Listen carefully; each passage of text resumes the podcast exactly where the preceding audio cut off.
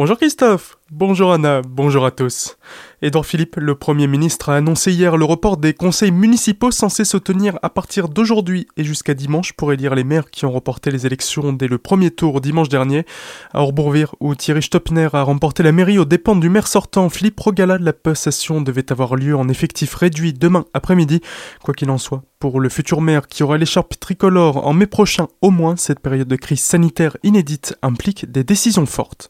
en place, on sait que les autres vont arriver plus tard, et pour arriver, parce que la crise ne fait que commencer, pour arriver à, prendre, vraiment, il faudra prendre des décisions fortes, il faut que l'exécutif, que l'équipe en place soit forte, quelle que soit l'équipe qui est en place, parce qu'il faudra, dans les 15 prochains jours, être fort, bien réfléchir aux décisions, et des décisions à prendre en période de crise, vous savez que c'est toujours compliqué, parce qu'une crise, ben, il n'y a pas de précédent, il faudra sûrement être imaginatif. Alors Bourvire aussi, les réseaux s'activent pour aider que ce soit l'équipe encore en place ou les habitants eux-mêmes. Des propositions remontent jusqu'au prochainement nouvel